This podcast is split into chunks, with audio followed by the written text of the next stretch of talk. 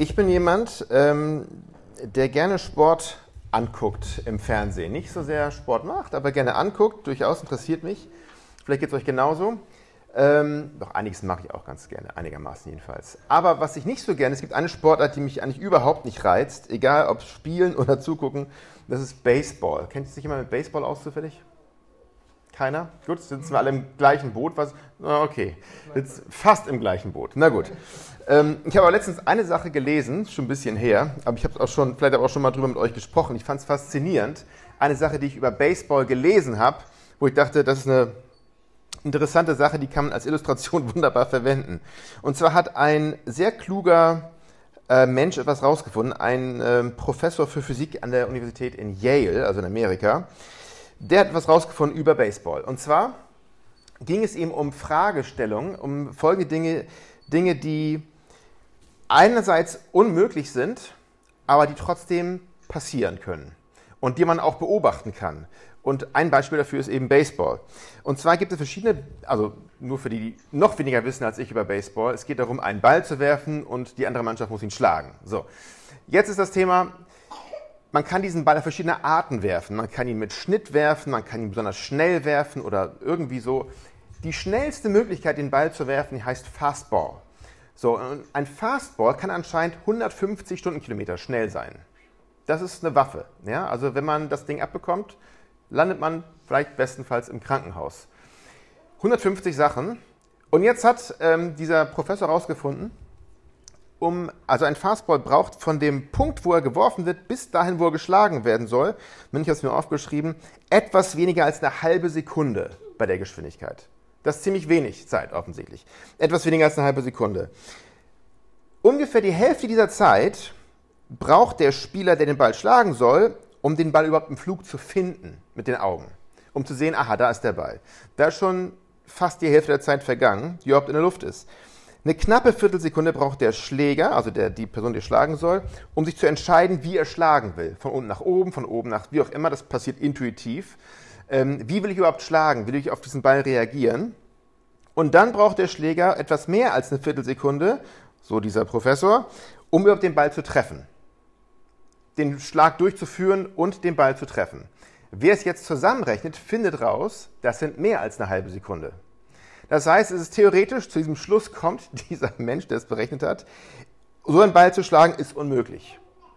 Physikalisch unmöglich, geht gar nicht. Und trotzdem werden die Leute, die sich dafür interessieren, feststellen, geht doch, denn wir sehen es eigentlich jedes Wochenende, wo es ein Spiel gibt. Die Bälle werden getroffen. Nicht allzu häufig, aber es geht. Man rechnet es nach, geht nicht, aber es geht in der Praxis doch. Warum das geht, keine Ahnung. Das konnte der nicht rausfinden. Vielleicht gibt es eine Antwort, die da irgendwo nicht beachtet worden ist. Vielleicht findet jemand auch eine Lücke in der Berechnung, kann sein. Aber wie gesagt, die Fragen sind erstmal auf dem Tisch, sodass man sich überlegen muss, man kann nicht bestreiten, die Bälle werden getroffen, obwohl es eigentlich nicht möglich zu sein scheint. Man kann sie nicht erklären. Und wir leben, wenn wir ehrlich sind, andauernd auch mit so Dingen, die wir uns nicht erklären können wo wir wissen, es funktioniert irgendwie trotzdem. Wir haben keine Begründung dafür, aber wir richten uns damit ein. Ich vermute, für die meisten von uns ist wahr, wir fliegen mit dem Flugzeug, obwohl wir nicht ganz genau erklären können, warum das Ding, das tonnenschwer ist, nicht einfach abstürzt. Ja, und man, will, man hat irgendwo mal gehört, das hat was mit Strömung zu tun und die Form der Flügel und oben und unten und so weiter. Aber trotzdem, tonnenschwer aus Metall und trotzdem setzen wir uns da rein Wahrscheinlich machen dies die meisten so wie ich. Wir denken gar nicht groß drüber nach. Es klappt ja doch in der Regel. Die Dinger bleiben da in der Luft und stürzen nicht ab. Schön und gut. Wieso? Keine Ahnung, aber es scheint zu funktionieren. Wir können damit leben, ohne eine Erklärung zu haben, ohne genau zu verstehen, wieso es funktioniert, aber wir wissen, es funktioniert irgendwie. Es funktioniert. Im Alltag haben wir also eigentlich kein Problem, auf das zu vertrauen, was man, jetzt kommt meine Formel, nicht bestreiten kann. Das funktioniert ja, auch wenn man es nicht erklären kann.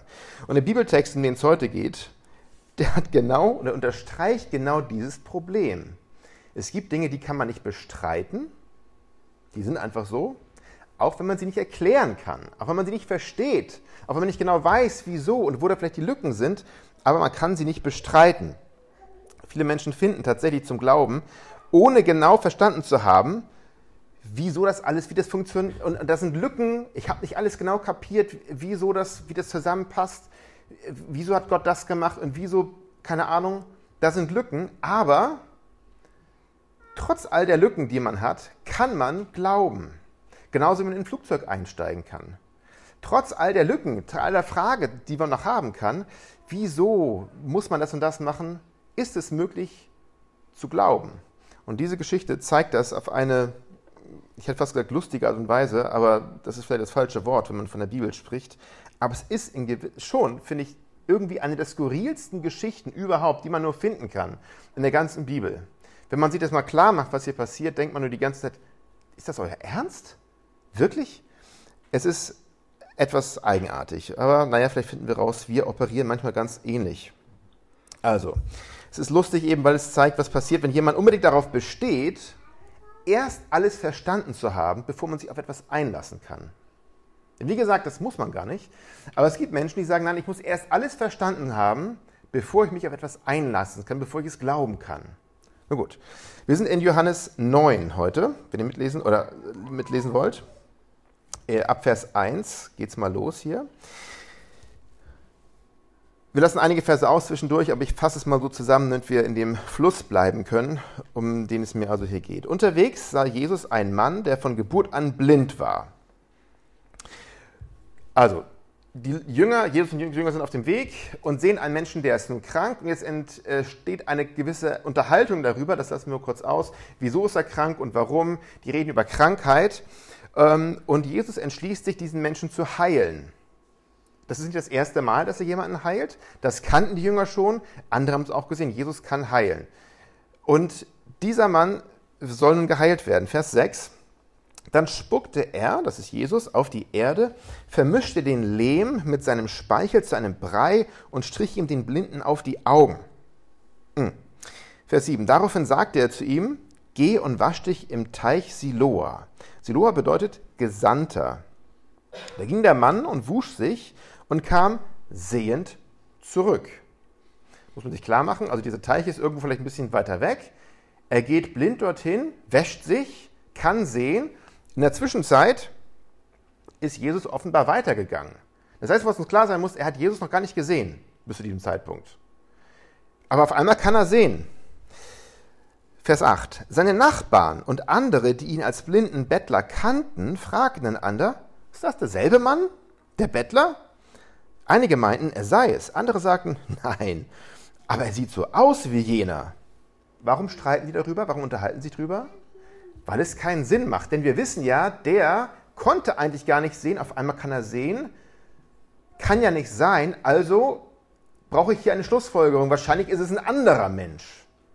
Sieht so aus, kann aber ja nicht sein, weil ich weiß, das geht nicht. Es macht keinen Sinn. Hier wäre jetzt auf einmal etwas, was mich herausfordert. Das ist eine Lücke in meinem Denken. Also, der Blinder kann nicht einfach plötzlich anfangen zu sehen. Vers 12. Wo ist er jetzt? fragten sie. Das weiß ich nicht. Ach nee, Entschuldigung. Wir haben das ausgelassen hier. Ähm, ab Vers, also Ende Vers 9. Der Bettler sagte immer nur, ich bin derselbe Mann. Übrigens, ich bin's, ja. Ihr habt ihn gesehen, mich gesehen, als jemand, der nicht gucken kann. Jetzt kann ich sehen, ich bin's tatsächlich derselbe. Vers 10, da fragten sie ihn, ja, was ist denn geschehen? Wie wurden deine Augen geöffnet? Und er erzählte, der Mann, den sie Jesus nennen, klingt ein bisschen distanziert, keine Ahnung, der machte aus Lehm und Speichel einen Brei, den er mir auf die Augen strich, und dann sagte er, geh zum Teich Siloa und wasche dich. Ich ging und wusch mich, und nun kann ich sehen. So erzählt er. Aber es kann ja nicht sein. Das ist ja nicht, kann ja nicht so passiert sein, denkt man sich, wenn man das hört, weil seit wann kann man denn sehen, wenn einer auf die Erde spuckt und dann irgendwie den Lehm auf die Augen, kann ja nicht sein, hat ja noch nie so funktioniert, kann ich mir nicht vorstellen, wieso das so sein soll. Also, vielleicht bist du ja doch nicht derselbe Mensch, der davor nicht sehen konnte. Aber na gut. Vers 12, wo ist er jetzt? fragten sie. Das weiß ich nicht, antwortete er, erwiderte er. Und hier wird's schon, hier fängt es spätestens jetzt fängt es an, albern zu werden, oder? Wenn man mal für einen Moment die Gedanken zulässt, hier ist jemand, der nicht sehen konnte, das ganze Dorf kennt ihn, auf einmal sagt er, doch, ich bin es tatsächlich. Ich habe Folgendes gemacht, Folgendes passiert und auf einmal kann ich sehen, ist dann die nächste Frage, die sich, oder das nächste, was man tut, was man tun sollte, was ich irgendwie, was du vielleicht machen würdest in so einer Situation, ist das nächste, was du machst, ja, Moment mal, wo ist jetzt der Mensch, der das zu dir gesagt hat und der das was auf die Augen geschmiert hat? Was denkt der Mann, der eben noch blind war und der jetzt gefragt wird, ja, wo ist denn der Mann, der dich jetzt gesund gemacht hat? Wäre nicht erstmal, Moment mal, ich war bisher immer blind, jetzt kann ich gucken. Will einer mal gratulieren vielleicht oder sich freuen mit mir? Wieso fragt ihr jetzt, wo ist der Mann, der das gemacht hat? Warum ist das wichtig in diesem Moment? Macht doch gar keinen Sinn. Darauf brachten sie den Mann, der blind gewesen ist, zu den Pharisäern. Aha, also da war die, die war noch gar nicht da, aber die Leute, die sich hier Fragen stellen, sagen, Moment mal, das müssen wir jetzt klären. Wir bringen ihn mal zu den Leuten, die Ahnung haben sollen, also den Schriftgelehrten, zu den Pharisäern. Das war so üblich. Warum? Die Pharisäer waren diejenigen, die eine Heilung bestätigen konnten in dem kulturellen und religiösen Zusammenhang. Wenn jemand sagt, ich bin geheilt worden, Gott hat mich geheilt, spielte auch im Alten Testament eine große Rolle mit Sachen wie Aussatz zum Beispiel. Es waren bestimmte Leute, die sagen durften, stimmt, du bist jetzt gesund, das heißt, du darfst wieder im Dorf leben. Du musst dich nicht absondern von den anderen, ansteckend und so weiter. Jetzt darfst du wieder mit dazukommen. Also, wir bringen dich mal dorthin zu den Leuten, die Ahnung haben. Mal gucken, was die jetzt sagen. Vers 14. Nun hatte Jesus den Mann an einem Sabbat geheilt. Ach so, ja, okay, Jesus, das hättest du besser wissen sollen am Sabbat darf man ja nicht heilen. Ne? Das macht man nicht. Weil am Sabbat darf nicht gearbeitet werden. Jemanden zu heilen ist Arbeit. Und deswegen hast du jetzt gegen den Sabbat verstoßen. Hier entsteht jetzt ein Problem. Die Pharisäer ließen sich von dem Mann alles erzählen. Er berichtete also, nochmal für uns, er strich mir einen Brei auf die Augen und als ich ihn abgewaschen hatte, konnte ich sehen. Einige der Pharisäer meinten, dieser Mensch, also Jesus, kommt nicht von Gott, denn er bricht das Gesetz und arbeitet am Sabbat. Das ist interessant, denn diese Pharisäer hatten also eine ganz konkrete Vorstellung davon, nämlich wie Gott sein sollte. Die waren der Mann, es ist unser Job hier festzustellen, was Gott macht, was Gott nicht macht. Wir haben das studiert, wir haben es gelernt. Wir können ausgehend von dem, was wir wissen, feststellen, was ist hier von Gott, was ist nicht, was ist richtig, was ist falsch. Wir haben das, wir haben sozusagen die Kategorien, wir haben die Schubladen, wir haben die Ordner auf dem Regal stehen. Wir wissen Bescheid, was Gott tut und was Gott nicht tun würde. Und wenn wir wissen, jemand heilt, also arbeitet am Sabbat, dann war das hier nicht Gott offensichtlich. Ich denke manchmal, vielleicht haben wir auch manchmal so dieses, ähm, diese Vorstellung davon, wir wissen schon, was Gott tun würde wir müssen irgendeine Situation einordnen und dann fragen wir uns, war das jetzt richtig oder falsch? Was würde Gott tun? wir greifen zurück auf vielleicht Erfahrungen, Dinge, die wir gelesen haben, hoffentlich in der Bibel, Dinge, die wir mal gelernt haben, gehört haben von anderen und die uns helfen zu sortieren, war das jetzt gut oder nicht oder richtig oder falsch? War das Gott? Soll ich dem vertrauen, nicht vertrauen? Und diese Pharisäer hielten sich also sehr daran fest, das haben wir gelernt, deswegen wissen wir, diese ganze Sache, die kommt uns komisch vor. Die ist nicht in Ordnung. Es freut sich immer noch keiner dafür, dass der blinde Mann jetzt sehen kann, weil wir sind erstmal damit beschäftigt, herauszufinden, war das jetzt gut oder nicht gut, dass da was passiert ist an einem Sabbat. Nochmal Vers 16 weiter. Andere dagegen sagten, aber wie könnte ein gewöhnlicher Sünder solche Wunder tun? Und so ging ihre Meinung weit auseinander, also über ihn weit auseinander. Das ist der Punkt. Es ist unerklärlich. Wieso kann der jetzt sehen? Aber es ist auch unbestreitbar. Er kann offensichtlich sehen. Dieser Mann ist jetzt hier geheilt. Das lässt sich nicht mehr abstreiten. Und das macht uns ein Problem.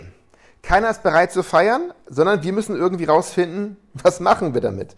Vers 17, da bestreiten, da befragten, Entschuldigung, die Pharisäer den Mann, der blind gewesen war, noch einmal und wollten wissen, dieser Mann, der dir die Augen geöffnet hat, was meinst du, wer er ist. Und jetzt wird es noch alberner oder, oder eigenartiger, denn er hat ja das gleiche schon mehrfach gesagt.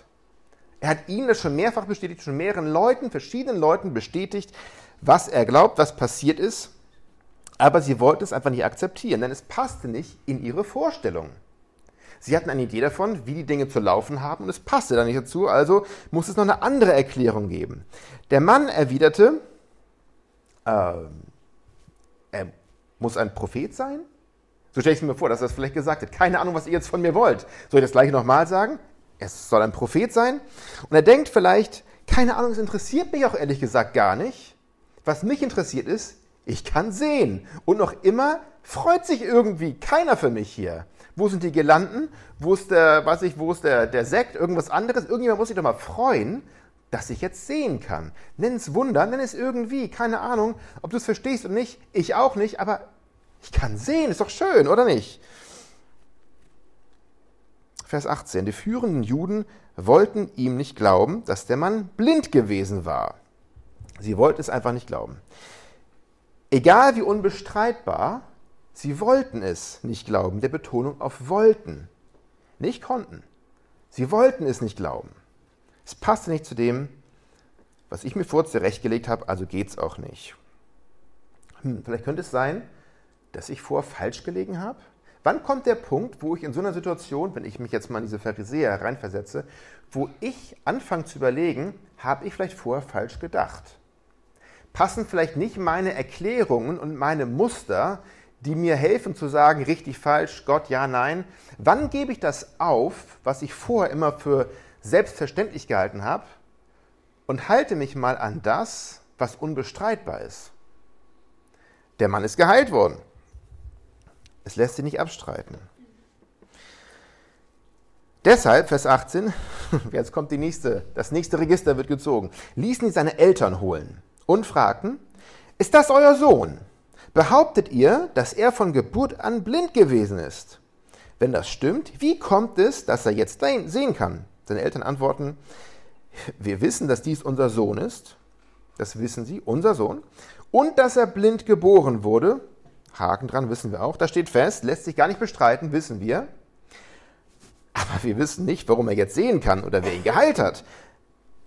Er ist alt genug, um für sich selbst zu sprechen. Fragt ihn doch selbst. Und so drehen wir uns im Kreis. Und einer versucht es dem anderen hinzuschieben. Werde du fertig mit diesem Dilemma, was ihr hier euch aufgemacht habt. Warum ist dann Dilemma? Weil es einerseits das Unbestreitbare gibt und einerseits das, was man nicht verstehen kann. Es ist unbestreitbar, aber es passt nicht zu dem, was ich mir immer als logisch hingestellt habe. Vers 22. Da sagten sie aus Angst vor den führenden Juden, nee, das, also die Eltern sagten dies aus Angst vor den führenden Juden, weil diese angekündigt hatten, jeden aus der Synagoge auszuschließen, der Jesus als Christus bezeichnete. Da haben wir ein anderes Problem hier. Schon bevor das Ganze passiert ist, schon längst vorher war klar, Ganz egal, was Jesus tut, was er macht, ist falsch. Ganz egal, was ihr ihn tun seht, wir wissen schon, das ist hier nicht von Gott. Das ist nicht richtig. Ganz egal, was passiert, unsere Antwort ist schon gemacht. Wenn du jetzt sagst, ähm, das ist vielleicht, da steckt doch Gott hinter, möglicherweise ist Jesus wirklich der, der er sagt, der er vorgibt zu sein, kann das sein, weil es vielleicht unbestreitbar ist, dann hast du ein Problem mit uns, weil wir haben uns schon entschieden, was wir von ihm halten. Da sind Meinungen schon längst gefallen, da sind Positionen schon fest zementiert und egal, was da jetzt noch kommt, egal, was wir sehen, egal, was wir erfahren, egal, was wir erleben, nein, da rückeln wir nicht mehr dran, denn wir wissen ja Bescheid. Denn wir wissen ja Bescheid. Also musst du dich geirrt haben. Und Leute haben Angst, dass sie ausgeschlossen werden aus der Synagoge, das heißt soziale Ausgrenzung, wir wollen nichts mit dir zu tun haben. Wenn du dich zu Jesus stellst, bist du keiner mehr von uns. Schwarz auf weiß. Es ist vorbeschlossen worden, Jesus kann nicht der Christus sein, egal was passiert. Also bitte gib mir eine Erklärung, die zu dem passt, was ich mir schon als wahr zurechtgelegt habe.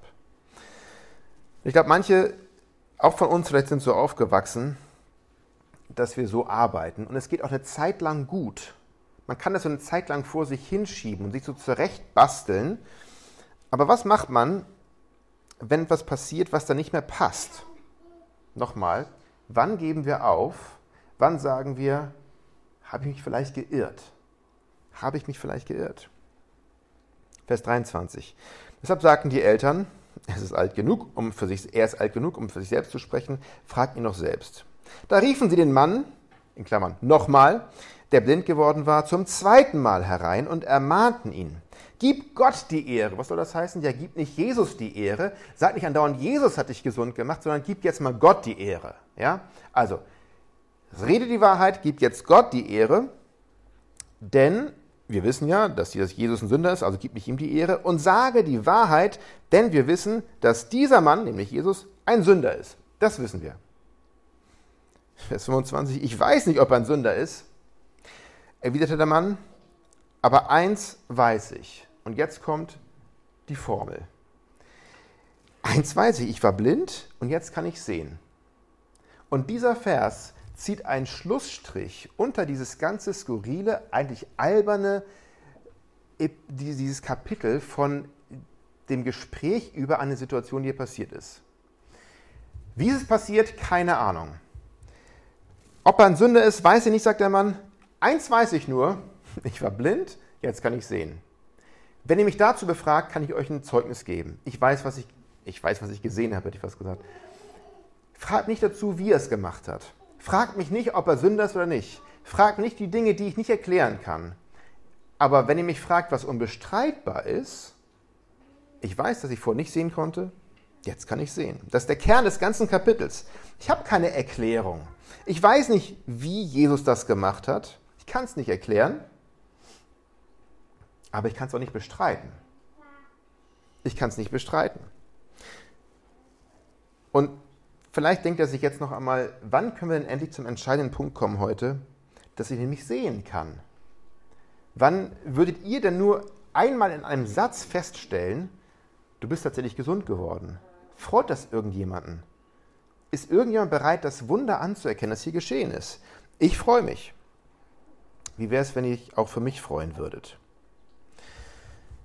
Wir müssen uns ein bisschen abkürzen, weil es wird nur noch noch alberner und es wiederholt sich noch mehr und man könnte den Punkt noch mehr ausbreiten, indem man zeigt, wie sehr sie noch weiter im Kreis drum herum reden und er wird auch zynischer. Manche von euch kennen die Geschichte vielleicht. Er wird am Ende sagen, oh, ihr wollt es nochmal wissen? Wollt ihr vielleicht auch Jesus nachfolgen? Schön. Die werden aggressiver und aggressiver miteinander, aber sie lassen sich nicht darauf ein. Wir wissen genau, was hier passiert ist und was nicht passiert sein kann. Ich werde manchmal von Leuten gefragt, ähm, Christian, du bist Pastor und du bist länger gläubig. Zweifelst du eigentlich jemals an irgendetwas? Hast du mal Zweifel, dass du nicht genau weißt, wie du etwas ein... Zweifelst du an Gott? Hast du, hast du Fragen oder hast du äh, Dinge, die du dir nicht erklären kannst? Und muss ehrlich sagen, Zweifeln ähm, im Glauben, ganz ehrlich gesagt, nicht allzu oft. Aber ich weiß, Zweifel entstehen dann, auch bei mir, wenn ich auf das schaue, was unerklärbar ist und aus dem Blick verliere, was unbestreitbar ist. Dann gebe ich Zweifeln einen Raum. Wenn ich die Augen von dem wegnehme oder auf das schaue, was unerklärbar ist und mich mit meinen Fragen und meinen, keine Ahnung, wie jetzt geheilt worden ist, daran aufhalte und meine Kategorien, das, was ich immer für richtig und falsch einsortiert habe, wenn ich mich damit um mich selbst drehe die ganze Zeit und die Augen wegnehme von dem, was unbestreitbar ist, Zweifel entstehen auch dann, habe ich festgestellt, wenn ich aus dem Blick verliere, was Gott getan hat und stattdessen mich auf das konzentriere, wozu ich Gott irgendwie nicht bewegen kann. Kennt ihr das auch?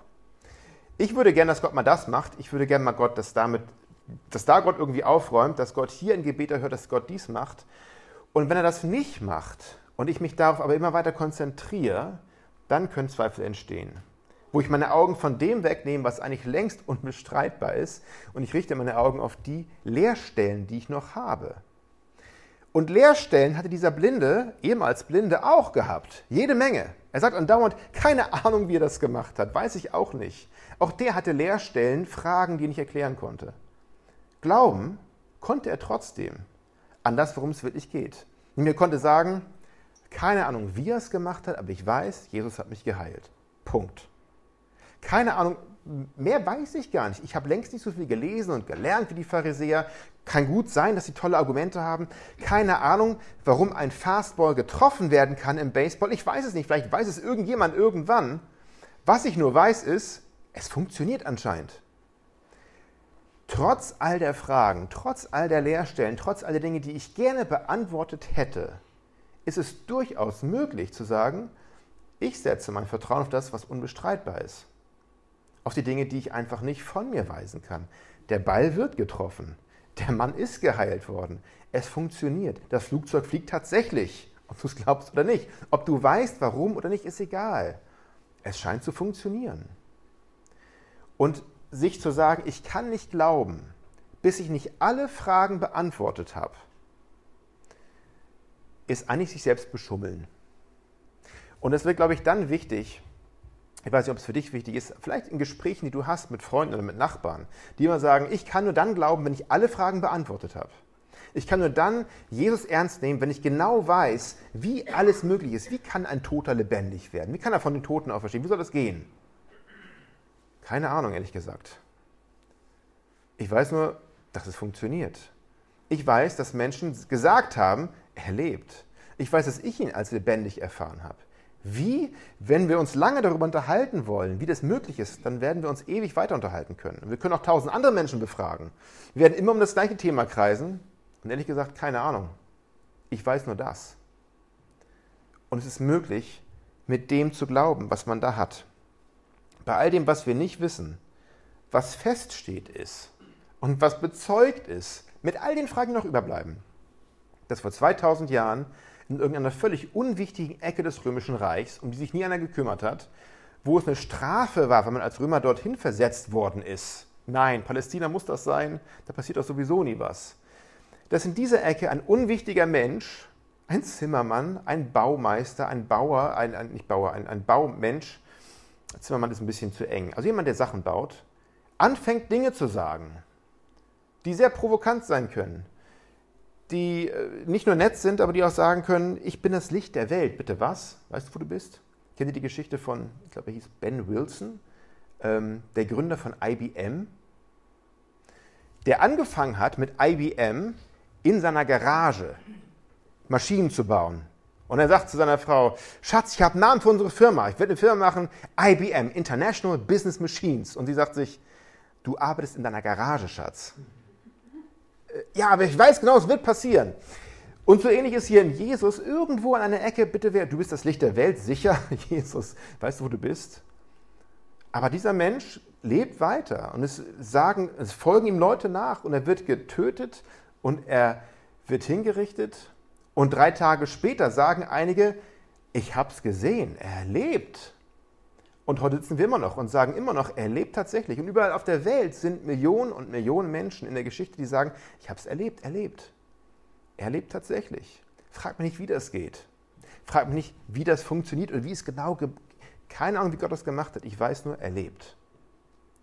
Ist es möglich, auf ihn zu vertrauen, zu glauben, Glauben zu haben, ohne alle Antworten parat zu haben? Ist möglich. Passiert andauernd wenn wir eben auf das schauen, was unbestreitbar ist. Und nicht auf die Fragen schauen, die sich noch ergeben, auf all die Leerstellen, die wir noch haben können von mir aus. Wie gesagt, kann sein, dass wir manchmal am Zweifeln sind. Wie kann ich da auf Gott vertrauen in Situationen? Ich habe noch tausend Fragen. Schau auf das, was unbestreitbar ist. Oder auch in den Menschen, die in deinem Leben sind, die fragen, ja, ich würde ja gerne, aber ich kann nicht. Mach den Mut, auf die Dinge zu schauen, die unbestreitbar sind. Hier ist ein Gott, der sich gezeigt hat, der mehr als einmal gezeigt hat und der uns leider nicht alle Antworten dazu geliefert hat, aber der gezeigt hat, Jesus ist der, der gesagt hat, der ist. Jesus ist der Sohn Gottes, Jesus ist der Messias und er ist der, der von den Toten auferstanden ist. Und bis heute wissen wir das.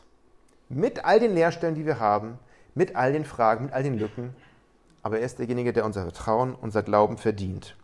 Es kann durchaus sein, dass du morgen in so einer Situation bist, vielleicht am Arbeitsplatz oder irgendwo in dieser Woche, dass du sagst, ich habe nicht, ich weiß es nicht, keine Ahnung. Ich wünsche dir, ich wünsche uns, dass wir genauso wie dieser Mann sagen können, ganz ehrlich, ich weiß nicht wie. Was ich nur weiß ist, ich war blind, jetzt kann ich sehen. Alle anderen Sachen, keine Ahnung. Von mir aus Komm, wir lesen mal zusammen Bibel. Komm, von mir aus komm mit in den Gottesdienst, komm mit in den Hauskreis, wo auch immer. Lass uns zusammen versuchen, Antworten zu finden, wenn du möchtest, aber auch ohne Antworten. Lern den kennen, der für mich unbestreitbar geworden ist. Ich weiß, er lebt. Was soll ich sonst noch sagen dazu? Und wir können glauben, trotz all der Fragen, all der Leerstellen. Dazu möchte ich uns Mut machen.